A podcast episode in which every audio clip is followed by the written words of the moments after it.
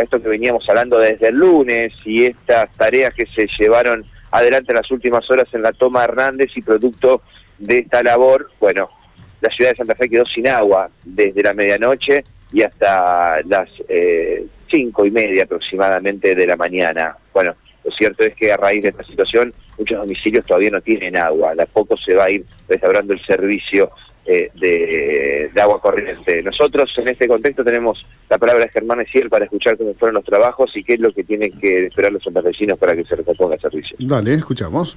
Bueno, de acuerdo a lo anunciado, en la madrugada de hoy se realizó una reparación de una cañería de agua cruda en la zona portuaria próxima a la toma Hernández, que está ubicada sobre el río Santa Fe.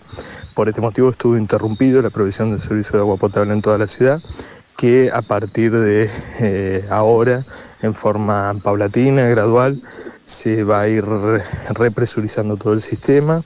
Como siempre decimos, eh, el proceso de recuperación es más lento que otros servicios. Eh, depende también de la ubicación de los inmuebles respecto de la planta potabilizadora y de las características y usos que hayan hecho de las reservas domiciliarias.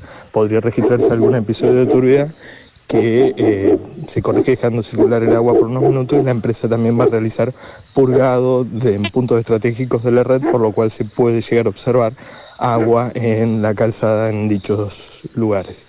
Gracias.